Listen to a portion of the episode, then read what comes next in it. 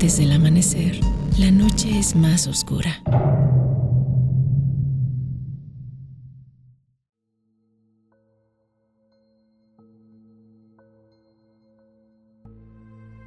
Hola y bienvenidos a Yowali. Como cada noche me acompaña mi amigo Ro. Hola, buenas noches, bienvenidos a un capítulo más de Yowali. Y yo soy Eriko. En esta ocasión hablaremos de el rancho Skinwalker, que es un tema que nos sugirieron hace algunos días, bueno ya bastantes días más bien, y por fin lo estamos trayendo. Como siempre cumpliéndole a quienes nos escuchan cada semana. Y si creían que aquí en México la zona del silencio era algo especial, pues este lugar en Utah es como tres veces más grande que lo que ocurre aquí en México. Sí, es como el, el lugar por encima de todos, ¿no? De los sucesos paranormales. Sí, es considerado uno de los lugares más malditos del mundo por la cantidad de fenómenos que ocurren en un mismo lugar. Mira, más que la casa, por ejemplo, Winchester. Más que la casa Winchester y más que la casa de cañitas de Carlos Trejo. Yo estaba pensando en la de Amityville, no me acordaba de cañitas. Muy bien. Así es. Bueno, es que la de Winchester sí está muy maldita, pero solamente son fantasmas. Ahorita vamos a ver que en el rancho Skinwalker, pues es una gran variedad de entes por ahí, merodeando. Sí, es una mezcla de absolutamente todo, ¿no? Así es. Para que no te quedes con, con ganas de, de encontrarte cualquier cosa.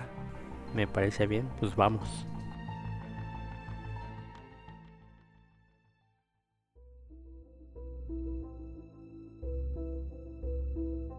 El rancho Skinwalker se encuentra en el estado de Utah, en Estados Unidos, y es un lugar donde se han reportado acontecimientos paranormales desde hace décadas, pero según las tradiciones indígenas de la zona, han ocurrido desde hace siglos. Sea, hay como un registro reciente y otro más antiguo que dicen que tiene mucho más tiempo. Sí, están los casos que podemos llamar eh, contemporáneos o, bueno, más modernos, y también algunos fenómenos que las tribus de la zona ya reportaban en sus leyendas o en sus, este, pues sí, vivencias. Eh, entonces de las civilizaciones antiguas hay como, o sea, fue como cuentos de boca en boca porque no, no me imagino que haya como alguna evidencia que hayan dejado, ¿sí? Bueno, eh, hay algunos, eh, unas pinturas en cavernas y pues sí, realmente la mayoría son eh, de forma oral, ¿no? Las, eh, los cuentos, cómo se iban pasando de generaciones en generaciones acerca de lo que ocurría en este lugar. Y de los más recientes me imagino que sí hay un poquito de evidencia más tangible. O tampoco.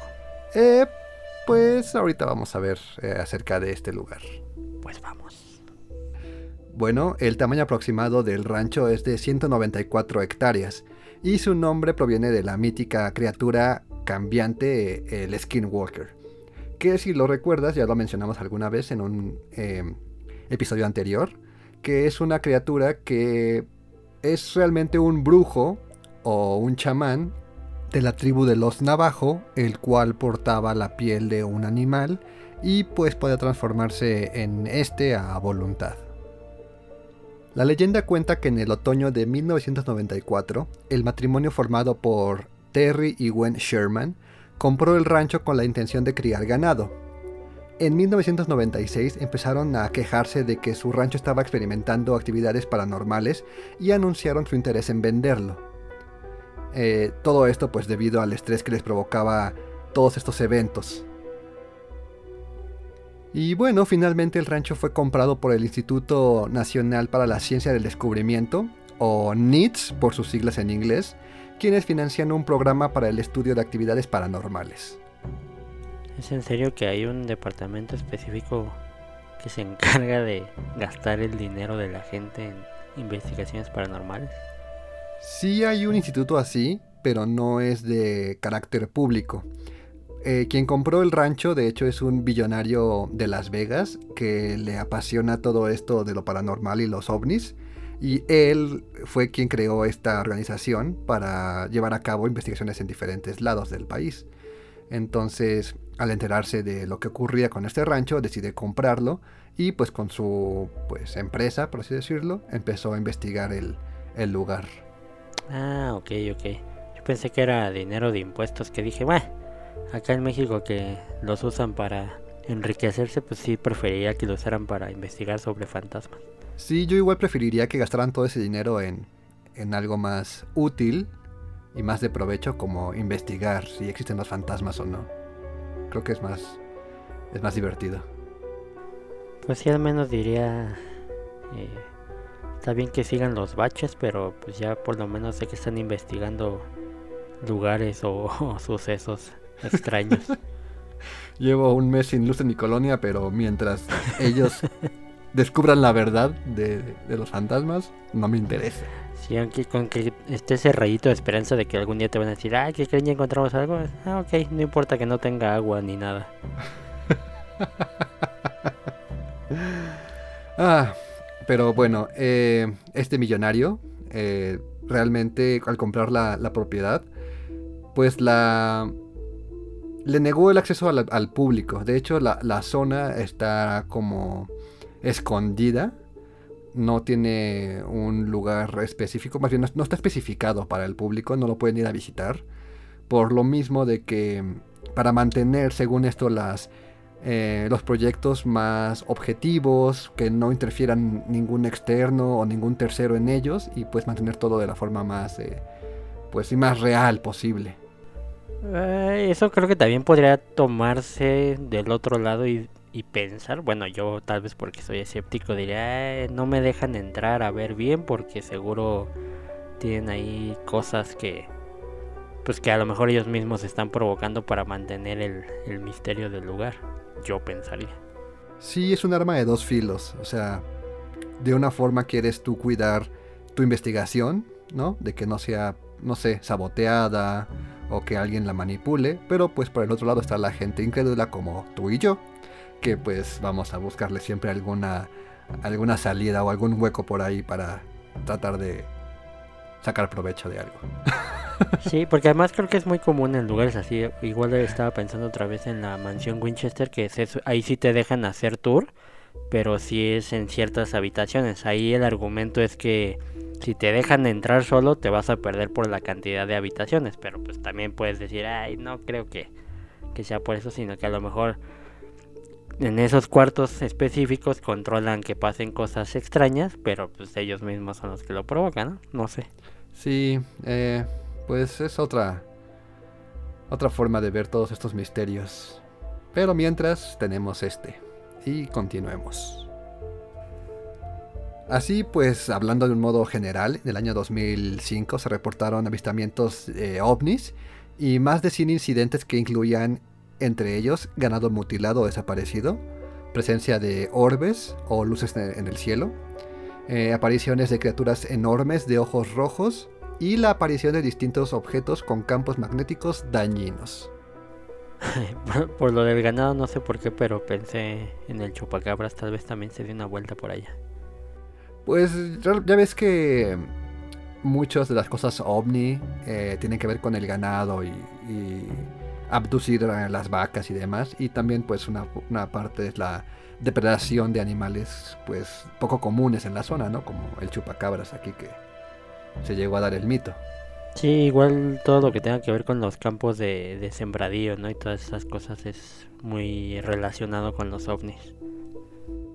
Los fenómenos, como se mencionó, llevan ocurriendo desde hace muchísimos años, pero no de manera constante suelen tener periodos de actividades aparentemente aleatorios. Eh, pueden ser eventos de un solo día, eh, que pueden ocurrir en semanas enteras o de solo un instante. Y pues debido a esto es que se dificulta estudiarlos, ya que no, no encuentran un, un, un motivo aparente o algo que detone estos fenómenos. Solamente ocurren y pues pueden durar días o solamente un momento y ya no aparecer en un buen rato. Y bueno, Ro, ahora sí es momento para ver eh, pues cada uno de los fenómenos un poquito más a detalle de lo que ocurre en este lugar. Ya viene lo bueno entonces, venga. Bueno, todo estuvo bueno, pero ahorita viene un poquito mejor. Ah, sí, o sea, está, está interesante saber que pasan cosas, pero ahora hay que saber qué cosas. Así es. Bueno, lo más común en este lugar son los ovnis. Los reportes de avistamientos de ovnis son numerosos y muy variados. Esto en la forma de los objetos y en cómo los han encontrado. Hay de los desde los típicos pues eh, platillos voladores que tienen esta forma como ovalada y también algunos en forma triangular y muy pues como pequeños, como si fueran ah, naves de combate, ¿no? Que justo ahí decías algo bastante cierto y que creo que vale la pena aclararlo un poquito porque luego cuando dices ovnis toda la gente piensa o mucha gente más bien piensa en platillos y pues no, o sea, del nombre que es objetos voladores no identificados es cualquier cosa que esté volando y que no sea algo que normalmente ves como un avión, un helicóptero, es considerado un ovni. Sí, de hecho cualquier cosa que tú no puedas identificar con una figura eh, pues como familiar la puedes considerar un ovni. Y bueno, eh, estos ovnis los han visto desde parados en la Tierra, como estacionados, así como también los han visto flotando a muy corta distancia del piso, como a 6 metros, y también los han visto obviamente pues volando a una gran velocidad. Oye, si los ven ahí estacionados, entonces ¿cómo se llaman? Porque ya no serían ovnis. Eh, pues... Objeto estacionado, no identificado. o ENI. Eh, los, también, ¿cómo se llaman? Los eh, objetos terrestres no identificados, los OTNIs. OTNIs, ah, sí, cierto. Ahí está, ah. Ya aprendimos algo nuevo. O podemos este, empezar a implementar la nueva palabra. No, sí, sí está documentado de que hay este, objetos terrestres que no se identifican y pues los denominan OTNIs. Y también están los eh, objetos submarinos no identificados, los OSNI. Ah, mira, eso de los submarinos no me lo sabía. Pero me gustó más cómo suena la mía de objetos estacionados no identificados. o N. Eh, sí, bien. también estaría bueno incluirlo a la lista. Primera palabra creada por Joe Wale. Así es. El siguiente fenómeno es el de los orbs. Se reporta haber visto esferas de color naranja o azules, aproximadamente del tamaño de un balón de básquetbol. Estas esferas aparecen flotando o en el piso, y su presencia altera las luces y la actividad eléctrica de la zona.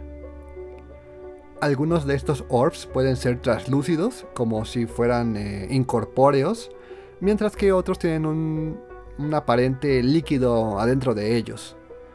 También se ha reportado que después de que aparecen estos orbs, encuentran perros u otros animales carbonizados en los lugares pues, donde, donde los eh, reportan haber visto.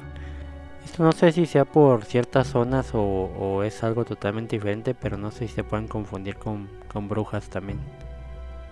Sobre todo por lo que decía de calcinado, porque se supone que brujas son bolas de fuego, ¿no? Ah, sí, eh, los reportes de aquí de México nos hablan de que las brujas son bolas de fuego, ¿no? Que andan en, en los montes y así. Pero estas esferas, al parecer, no muestran un una conciencia o un patrón. Además de que pues sí las ven totalmente según redondas, esféricas. Y como te dije, han visto de dos, eh, dos versiones. Una que son como transparentes, que se pueden ver a través de ellas. Y otras que son como una esfera con un líquido adentro.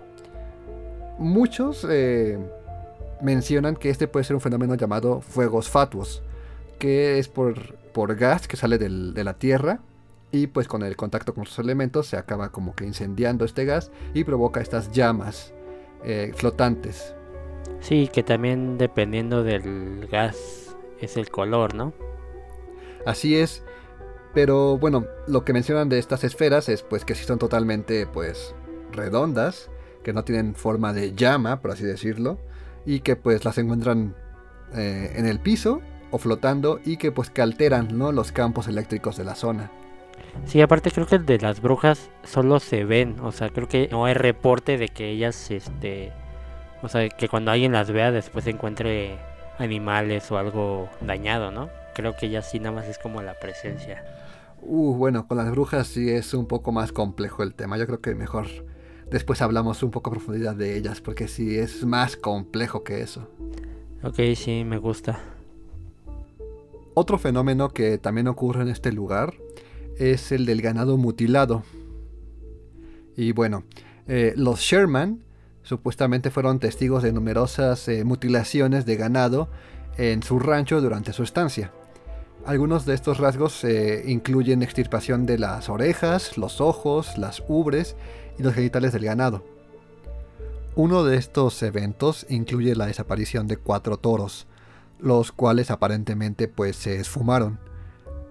Eh, desaparecieron por más o menos una semana y después fueron encontrados en un remolque y pues descuartizados. Estaban abiertos y pues muertos obviamente.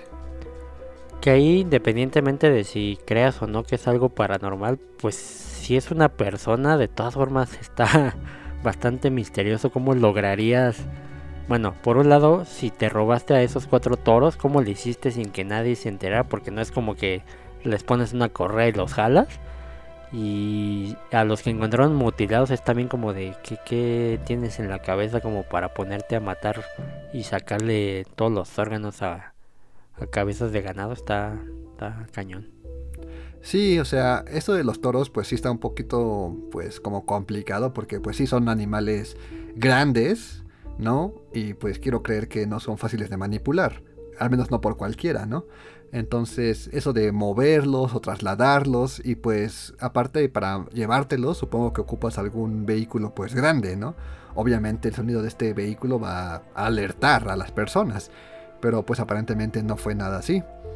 Y bueno, la forma en la que fueron hallados, como te digo que fueron cerca de un remolque, pues sí también te pone a pensar, ¿no? O de qué onda con este, este remolque, de, quién era o, cómo llegó ahí, ¿no? Porque tampoco mencionan el origen de este. Pero pues sí, es un poco complicado esta, esta historia de, entenderla. Sí, porque por ejemplo yo pensaría que podría ser un, un, rancho vecino que pues obviamente es como la competencia porque al final seguro se dedican a pues a vender a los animales para, para comerse y todo eso pero pues es como muy sádico, ¿no? Yo creo que si quieres este deshacerte del ganado de tu competencia, pues los envenenas o algo así que ni, siquiera se den cuenta, pero no haces algo tan drástico. Sí, bueno, otra cosa que no mencioné es de que este fenómeno no solamente ocurre en el rancho Skinwalker, sino que también a los vecinos y los lugares eh, pues cercanos, los diferentes ranchos que hay aquí en ese lugar, también sufren este, este fenómeno o sea, no solamente era a los Sherman, sino también fue a los vecinos y a los demás eh, rancheros que con, con, sus animales tenían estos, este, como ataques, ¿no? Pobrecillos. Sí, y también, bueno, eh, descartaban que fuera algún tipo de depredación o de animal salvaje, porque los cortes eran pues limpios, no había como derramamiento de sangre, aparte de que estaban pues ya las heridas eh, cauterizadas. Y pues sí, eran, eran cortes como muy específicos de, ciertas áreas. No se veía como algún intento como con un cuchillo, ¿no? De rasgar la piel o de algún animal, ¿no? Que, haya eh, atacado a los animales eh, con sus garras o colmillos, pues no se veía nada de esto. Bueno, con esos detalles sí ya te hace dudar bastante que sea una persona, porque tampoco te vas a tomar tanto tiempo como para o sea, ya lo maté, pero le voy a, por alguna razón, le voy a cauterizar la herida para que, para que no vean qué cuchillo usé o qué. Sí, además de que no tiene como sentido, ¿no? O sea, llevarte orejas o las ubres de los animales, eh, pues, ¿con qué fin lo haces, no? O sea, menos de que sea alguien, pues, como muy enfermo, que le guste torturar animales o algo así, como para llevarse estas eh, partes de ellos, ¿no? O los ojos o algo, no sé. Pues sí, a lo mejor ya andaba por ahí eh, Ed Gain, que era el que coleccionaba. Uh. Bueno, pero el de seres humanos, ¿no? Pero a lo mejor ya empezó con animales. Eh, probablemente. Ahora que lo mencionas, Ed Gain es uno de mis favoritos, ¿eh? Vamos a, a agregarlo. Sí, de hecho, haciendo un pequeño paréntesis, este gustó mucho el capítulo de, de Pogo, entonces tal vez podríamos retomar este de algún otro asesino. Sí, sí vi que tuvo muy buena reacción el episodio, entonces eh, hablaremos un poquito más acerca de estos estas personas. Sí, es bastante interesante ver la mente de alguien tan, tan trastornado. Pero volvamos al rancho. Otra anomalía que ocurre en este lugar es la presencia de extrañas criaturas. Se relatan encuentros con animales no identificados o criaturas de comportamientos extraños. En algunos testimonios las criaturas parecían perros o hienas. Una anécdota de los Sherman nos cuenta de que tuvieron un encuentro con un lobo, pero este era anormalmente gigante, era como tres veces el tamaño de un lobo normal. Cuando el animal intentó capturar a una ternera, el señor Sherman y su padre empezaron a golpearlo para que la dejara ir. Como esto no surtió efecto, le dispararon a quemarropa, pero el lobo siguió aferrado a su presa. Después de otro disparo, el animal la acabó soltando y este se les quedó viendo como de una manera pues fría. Sí, de hecho de esta historia sí medio me acuerdo que la había leído que además creo que, o sea, decían que eran buenos disparando y además eran escopetas, ¿no? O sea, no era una cosa que pudieras aguantar y aparte cualquier animal yo creo que al primer tiro se cae al menos, ¿no? Sí, no era un calibre pues eh, pequeño, sí eran, eran rifles realmente lo, con lo que le dispararon y pues no surtió aparente efecto sobre el animal. Ok. Y bueno, después de otra ronda de disparos, el animal por fin acaba huyendo los hombres no notan ningún, ninguna herida en, el animal, ni ningún rastro como de sangre, pero siguen las huellas que va dejando. Lo persiguen más o menos una milla hasta donde las huellas pues acaban súbitamente y sin dejar otro tipo de rastro, por lo que pareciera que el animal pues acabó esfumando. Estas criaturas extrañas pues las atribuyen muchos a los famosos skinwalkers, que como mencionamos son personas o chamanes capaces de transformarse en algún animal. Esto pues debido a la forma que tienen, ya sea como un tipo coyote, un lobo o algún perro, pero pues sí de tamaño pues como anormal, bastante grandes y de algún tipo como de inteligencia un poco más eh, específica, no tanto como de un animal cualquiera. Bueno, pero de todas formas no explicaría el cómo es que aguantó un balazo a quemarropa. Bueno, varios balazos. Sí, o sea, no explica esta parte de, pues, el relato de los Sherman. Pero, pues, esta es una idea de, la, de lo que podría ser este animal. Ya que, pues, al ser un, un, ser mágico, o, pues, sí, un brujo, pues podría soportar estos eh, impactos de algún modo. Sí, tendría sentido y también que pues, cuando se perdieron las huellas, pues tal vez cambió de, de, forma y pues ya no se vieron las mismas huellas y eso despistó a los Sherman. Así es, quizás se hizo algún otro animal o pues algún otro método mágico y pues desapareció. Pues sí. Otro evento es el de la noche del 12 de marzo de 1997 en la cual el bioquímico Colm Keller, que trabajaba con el Instituto Nacional de las Ciencias del Descubrimiento, afirmó haber visto una gran criatura humanoide espiando al equipo de investigación desde un árbol. Citando a este bioquímico, nos comenta que la gran criatura yacía inmóvil en el árbol y la única señal de la presencia de la bestia era una penetrante luz amarilla en sus ojos. Eh, esta criatura no parpadeaba y solamente miraba fijamente al equipo de investigación. Después de que Keller disparara a la criatura con un, pues un rifle, esta acabó desapareciendo. Bueno, hasta acá tenemos ya varias presencias eh, de criaturas fantásticas, ¿no? Y que aparte al parecer resisten balas. Sí, que suelen tener esta cualidad como de, pues, muy resistentes. Estas dos que se mencionaron, pues no son las únicas con las que se han encontrado. Eh, pero bueno, todas estas criaturas mantienen constante de que son de apariencia humanoide, eh, o sea, homínidas, y que pues tienen como que la forma de un pie grande o de un Sasquatch. Aunque también está la presencia de un ser que pues es totalmente desconocido, que es un monstruo o un ser como de gran tamaño y aparte es semitransparente. Tal vez eres Slenderman. Tal vez sea Slenderman, pero, pero no creo porque el rancho, según esto, no está como, no es tan boscoso. Es más como una planicie. Ah, entonces no, no, no le da lugar para esconderse. No, no podría esconderse tan fácil. Y por último, tenemos a los poltergeist. para tener el combo completo. Ya tenemos ovnis, tenemos criaturas eh, extrañas o bizarras, tenemos a los orbs y pues, ¿por qué no? También fantasmas. Que justo yo te iba a preguntar que los poltergeist son, digamos que una de las tantas categorías dentro de los espectros, ¿no? Así es, los poltergeist se caracterizan por ser como fantasmas, ¿cómo decirlo? Ah, traviesos o también un poco más agresivos. O sea, no son amistosos como Gasparín. No, no, no, nada, nada que ver. Son más como sus tíos.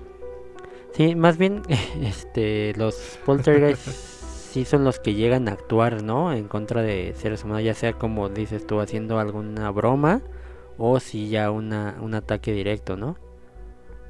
En sí, el fenómeno poltergeist es cuando ocurren estos fenómenos de que se mueven cosas eh, por sí solas. Que se empiezan a aventar, por ejemplo, platos o que las eh, sillas de la, de la cocina se empiezan a arrastrar solas. Que cuando hay un movimiento que, del cual no hay una explicación más que pues fantasmas, es este fenómeno poltergeist. Ok. Sí, yo pensé que era más como ya los que sí atacan físicamente a los a las personas. Bueno, sí, también puede entrar en esta categoría ya que pueden eh, aventar gente o arrastrarlos o hacerlos levitar.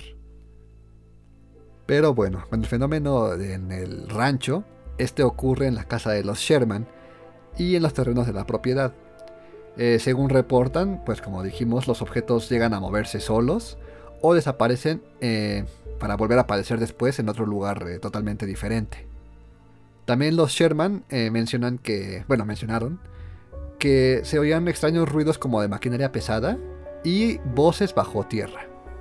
Creo que ese es uno de los sucesos paranormales que nunca había escuchado. De voces bajo tierra. O sea, bueno, así de específico, bajo tierra. Sí, yo tampoco había escuchado mucho de ellos, pero estos, eh, los Sherman, mencionaban que oían por las noches maquinaria como pesada, como algún tipo de, pues sí, de camión o tractor o cualquier cosa, pero no hallaban eh, un origen más que bajo tierra. Y también escuchaban pues estas como voces de las cuales no entendían realmente lo que decían, de igual sin ningún origen aparente más que pues bajo del piso. Que también siendo un rancho, no sé qué tan... Me imagino que aparte en Estados Unidos es muy común la construcción estrictamente con pura madera eh, pues de ahí pueden generarse ciertos ruidos. Yo lo, menciono porque yo me acuerdo que me llegó a pasar en, casa de un tío que es totalmente de madera. Sí se oyen ruidos rarísimos, pero la verdad es que nada más es la madera crujiendo.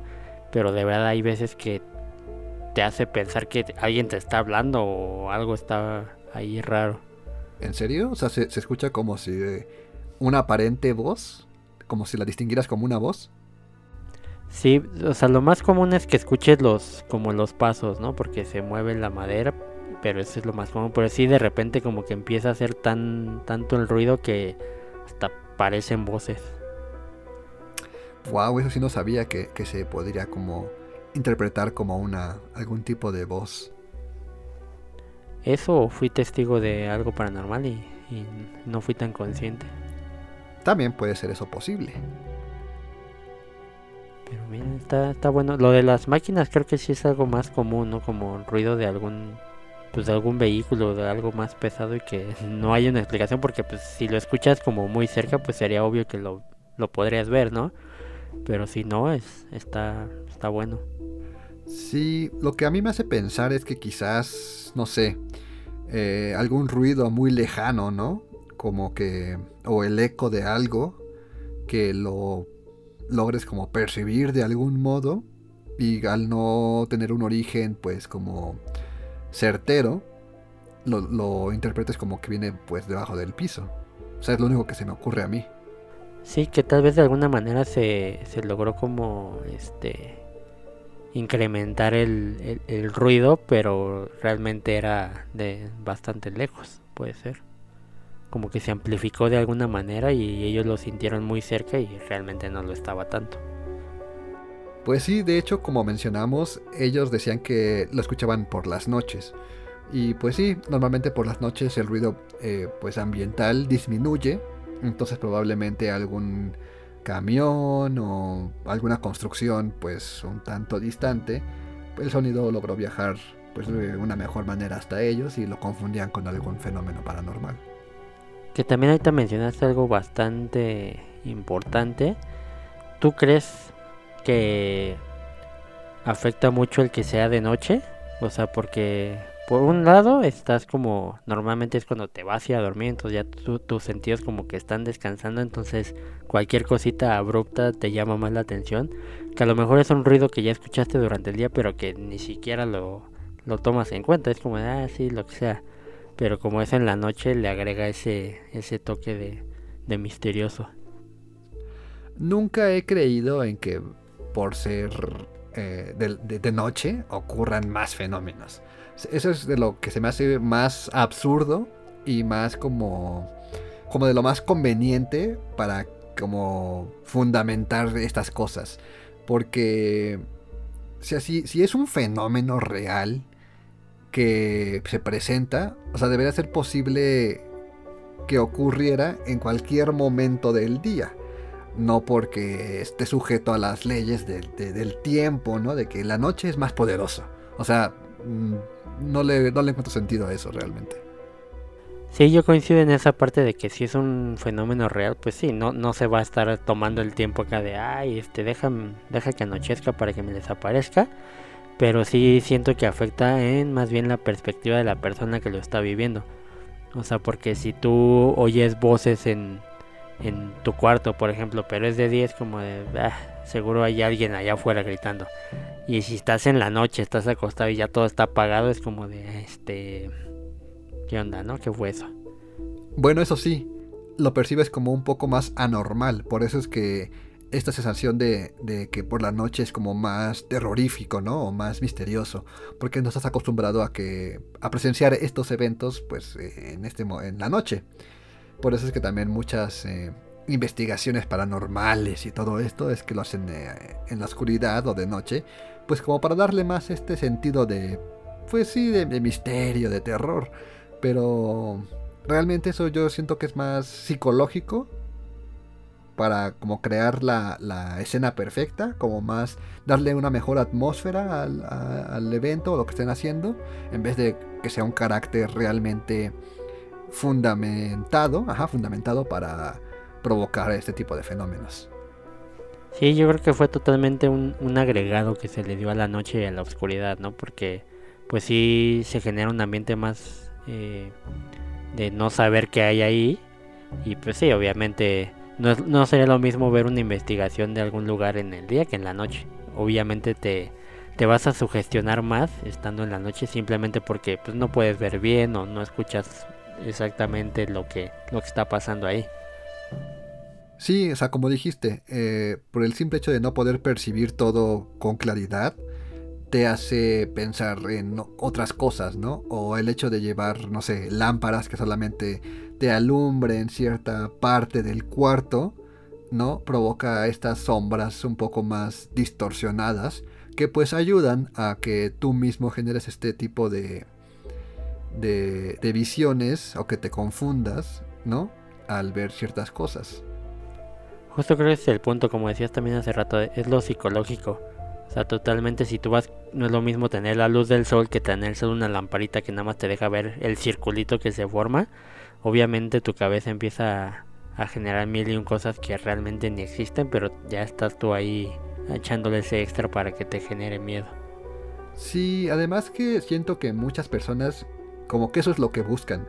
O sea, no buscan realmente encontrar algo paranormal, sino buscan tener esa sensación de miedo, o sea, buscan espantarse.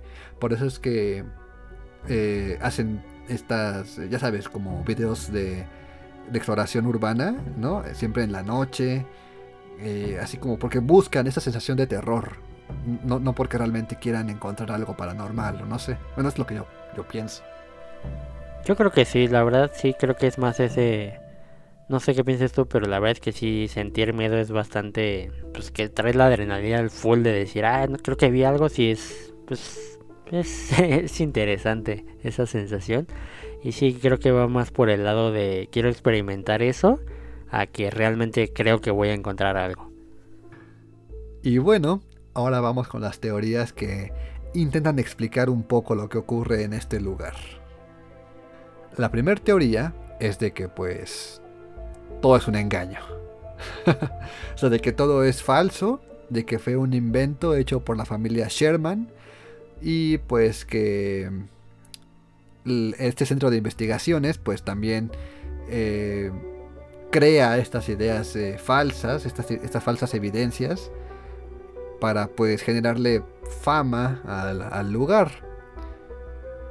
Aunque esto está pues un poco contradictorio, ya que como mencionamos el lugar no está abierto al público, no es un lugar turístico, no tiene como algún motivo realmente para mentir si no va a ganar algún tipo de, provecho.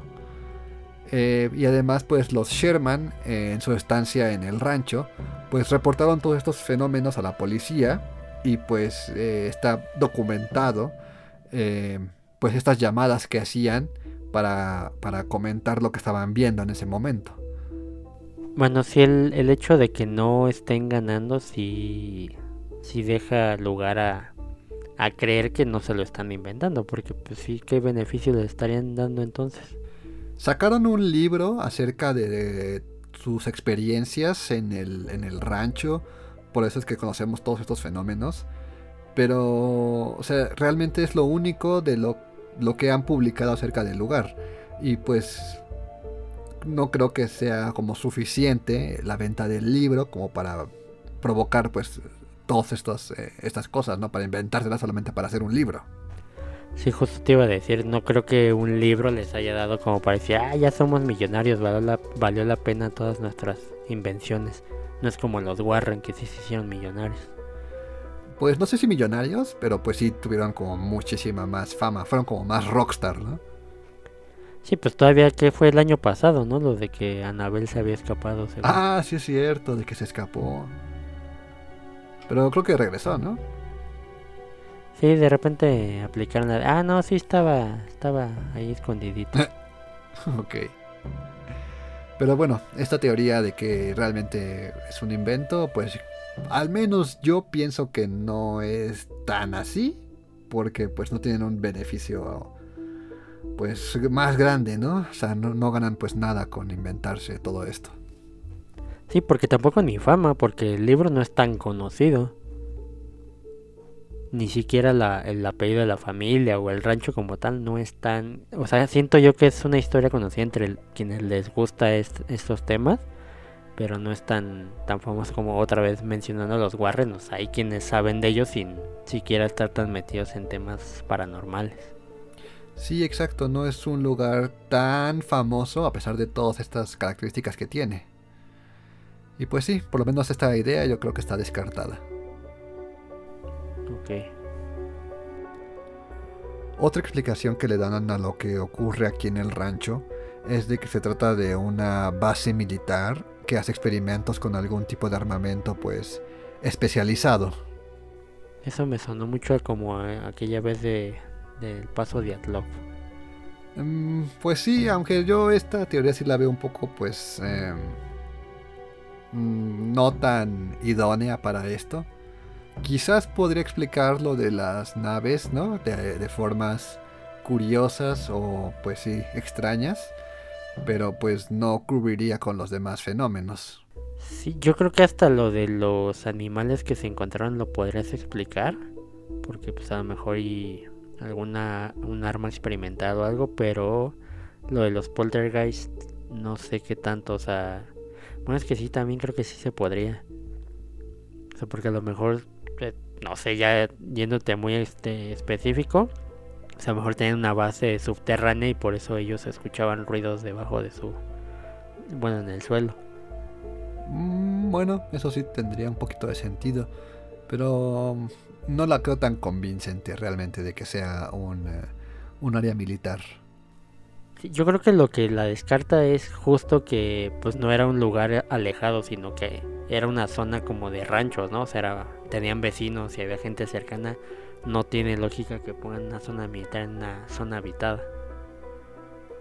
O esa es la idea, para encubrirla un poco más y que realmente no creas que hay una base ahí escondida. Muy cierto, sí, también tendría mucho sentido hacer eso. Pero bueno, realmente eh, quedarías muy expuesto, ¿no?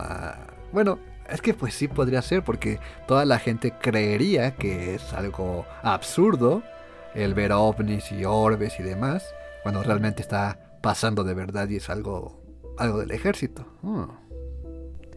Sí, pero también, bueno, dentro de lo legal y demás, pues se supone que no se puede, ¿no? O sea, sabemos que puede llegar a pasar que algún gobierno diga, no me importa, pero pues no deberías de poder construir justamente una base militar cerca de zonas este, habitacionales.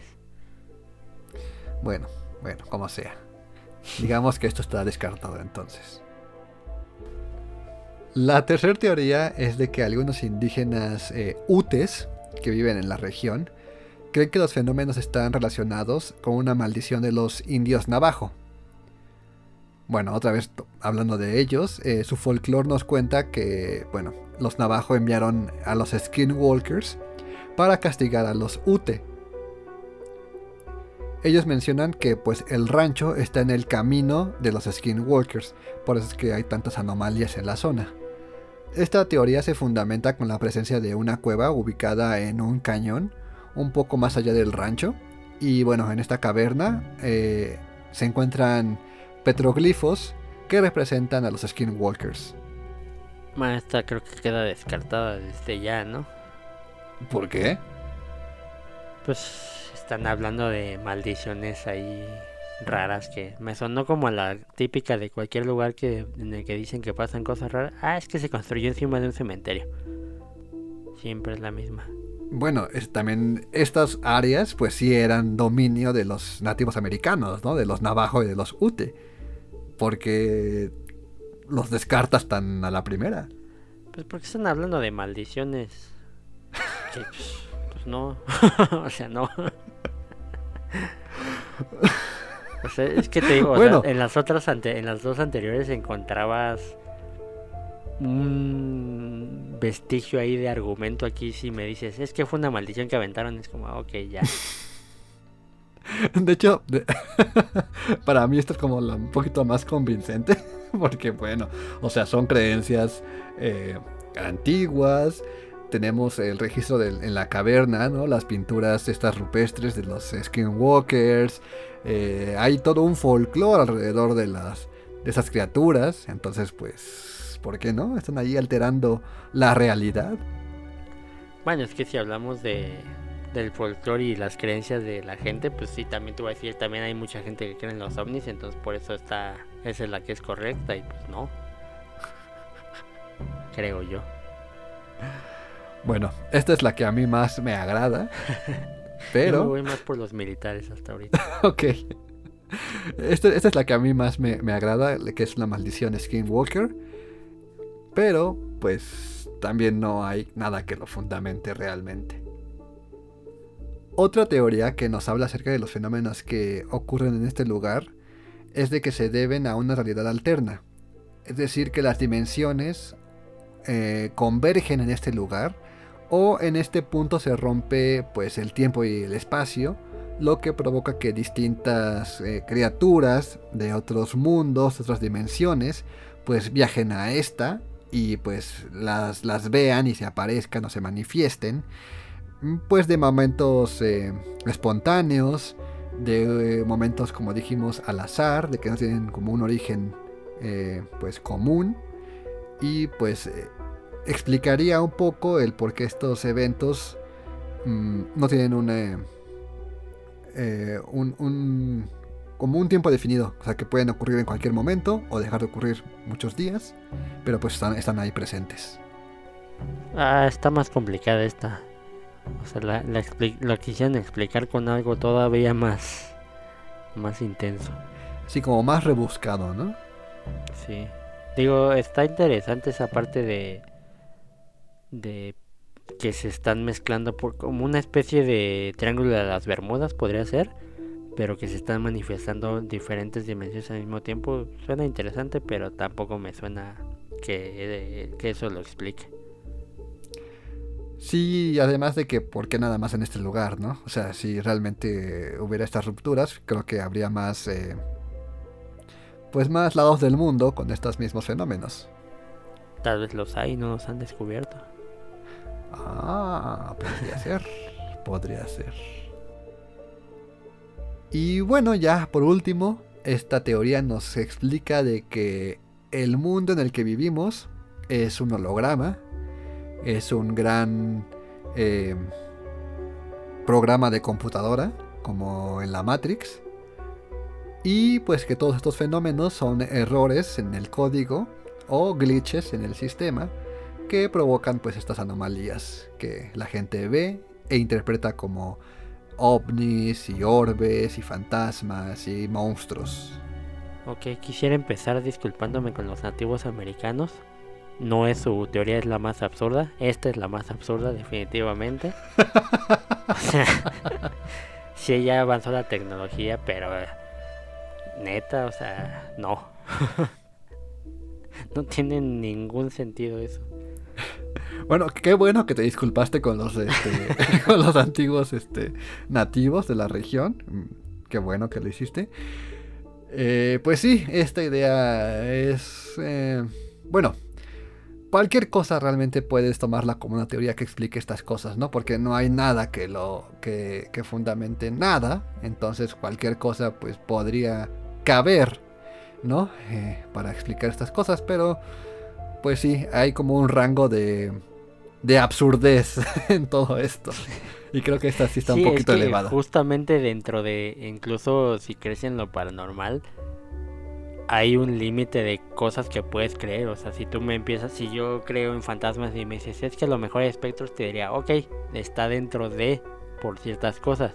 Pero si ya me sabes con que no, es que es una Matrix y hay hologramas que en ningún otro lado han usado, pero aquí los perfeccionaron de tal manera que se ven bien reales, es como, espérate, espérate. Ya, te pasaste un poquito de exagerado. No sé, yo creo que sí hay gente que cree en todo, todo, todo, todo, todo esto. Pues sí, sí hay terraplanistas que no creen en esto. y con ellos no voy a disculpar. no, ellos no tienen perdón de nada. Pero sí, bueno, si hay algún terraplanista escuchándonos, pues díganos sus argumentos. Estaría divertido leerlos. Ah, hay muchísimos. Y, ya todos están obviamente desmentidos y pues sí. Ah, no, no, vale la pena hablar con uno de ellos realmente.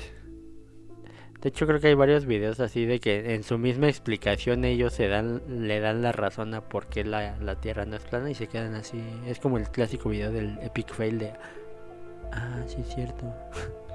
Bueno, pero no perdamos el tiempo hablando de estos individuos. Muy cierto. Que no vale la pena realmente. Y ya, bueno, pues por último, el rancho volvió a cambiar de dueño. Esta vez en el 2016 lo compró Brandon Fugal, eh, quien es otro apasionado del mundo paranormal también. Y pues mantuvo también este secretismo del rancho. No reveló su ubicación, tampoco permite el acceso. Y pues se supone que también está trabajando, eh, investigando en todos estos fenómenos este, paranormales. Bueno, eso le da un, punto a favor de... O sea, ha cambiado de dueño, pero por alguna razón siguen manteniendo ese secretismo. No sé si sea, puede ser la razón más lógica de decir, bueno, quiero vivir aquí porque me gusta el lugar y no quiero que me molesten. O pues por alguna razón dicen, pues, voy a investigar y hasta que encuentre algo tal vez les, les cuente qué es lo que hay, mientras nadie venga a interferir. O quizás encontraron algo y no quieren por eso que pues nadie entre.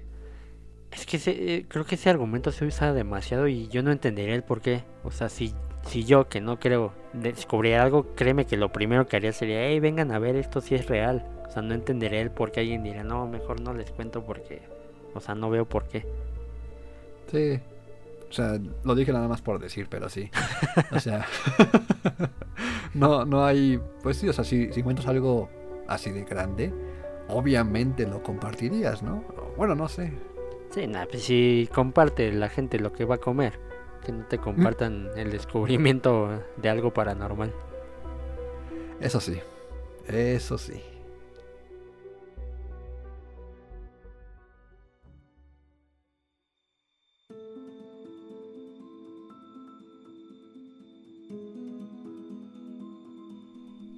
Y con esto concluimos la programación de hoy. Ah, pues es un tema pues sí bastante bastante largo. Es un lugar como mencionamos al principio, es uno de los más embrujados del mundo, bueno, de los más misteriosos, por todo lo que ocurre en un solo punto. Tantas cosas tan variadas en un mismo lugar. Eso sí lo hace bastante interesante porque generalmente suele ser como un solo tipo de fenómeno, ¿no? En, lugares donde pasan cosas. Y aquí fue criaturas, fantasmas, ovnis, ruidos raros, fue un poco de todo. Cae en lo absurdo, ¿no? Es como de, ay, bueno, a ver, ahora qué más le puedes agregar, ¿no? Ponle que se, no sé, se descubre un nuevo algo y, ah, no, sí, aquí también aparece, ¿no? O sea...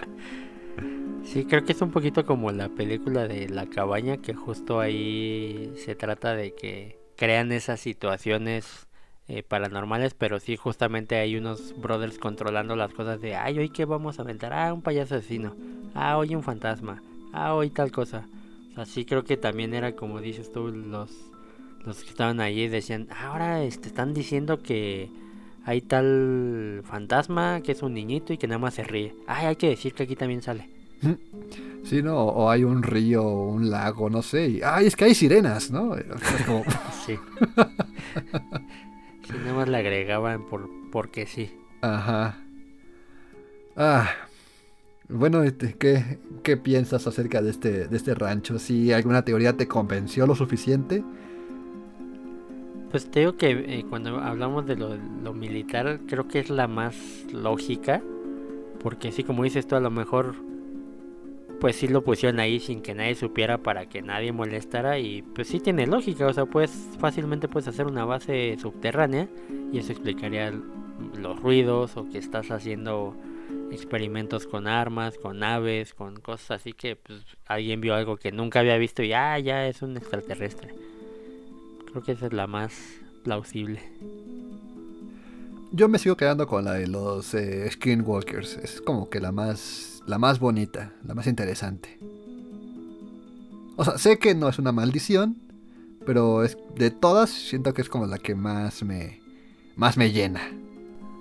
Pues es la dentro de lo eh, ficticio, perdón, otra vez, dentro de lo paranormal, sí es la que más lógica tiene porque pues si ellos eran los originarios de ahí, tendría sentido que hubieran puesto una maldición sobre, sobre alguien más y pues se quedó en ese lugar.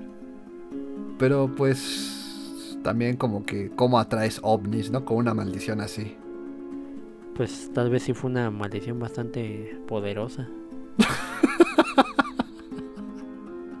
fue tan fuerte que atrajo, ¿no? A otros seres de otro mundo. Exacto, así como que algo despertó por en otros mundos, así como de, ay, ¿qué están haciendo allá? ah, no, bueno. Aún así, aunque creo que nuestra zona del silencio es un poco más humilde hasta eso, creo que me atrae un poco más. Pues, mi allá no fueron ovnis, pero fueron meteoritos. Bueno, por lo menos ah, algo más eh, racional. Sí, aparte ahí podemos presumir de fauna y flora única de ese lugar. Bueno, también allá, solamente que no hay pruebas. Ah, sí, cierto. A lo mejor y lo que mataba a los animales eran unos hongos que nadie conocía y que los hacía explotarle los, las vísceras. Eh, no creo, pero... pero, pero qué bueno que sigas agregando teorías a todo esto. pues sí, para que se, se sigan confundiendo o para que haya una explicación real ahora sí. Así es amigos, si ustedes ubican un lugar igual maldito o que ocurran cosas paranormales, pues no lo pueden compartir a las redes de Yowali, las cuales son... Nos pueden encontrar en Twitter, Facebook e Instagram como Yowali Oficial, Y-O-U-A-L-I Oficial Y pues sí, ahí nos pueden escribir este, si ustedes conocen un lugar, que nos manden eh, pues fotos, pruebas o como han visto hemos este, últimamente complacido algunas peticiones. También nos pueden comentar si quieren que hablemos de algo en particular. Y nos pueden escribir también directamente a nosotros. A mí me encuentran como Rob1509 en todas las redes. Y a ti, Erico. A mí pueden encontrarme únicamente en Twitter como arroba erico-bajo. Esto es arroba ericcho-bajo. Así es, nos pueden escribir eh, pues a través del hashtag YoWali sobre algún tema que quisieran que, que tocáramos. Este episodio nos lo pidió Lisette Méndez, fue quien nos dio la idea para generar este, este contenido esta noche. No se olviden que cada sábado a las 8 de la noche hay un nuevo episodio. Eh, nos pueden escuchar por Spotify o por cualquier plataforma donde escuchen sus podcasts. Que estén muy bien. Y bye.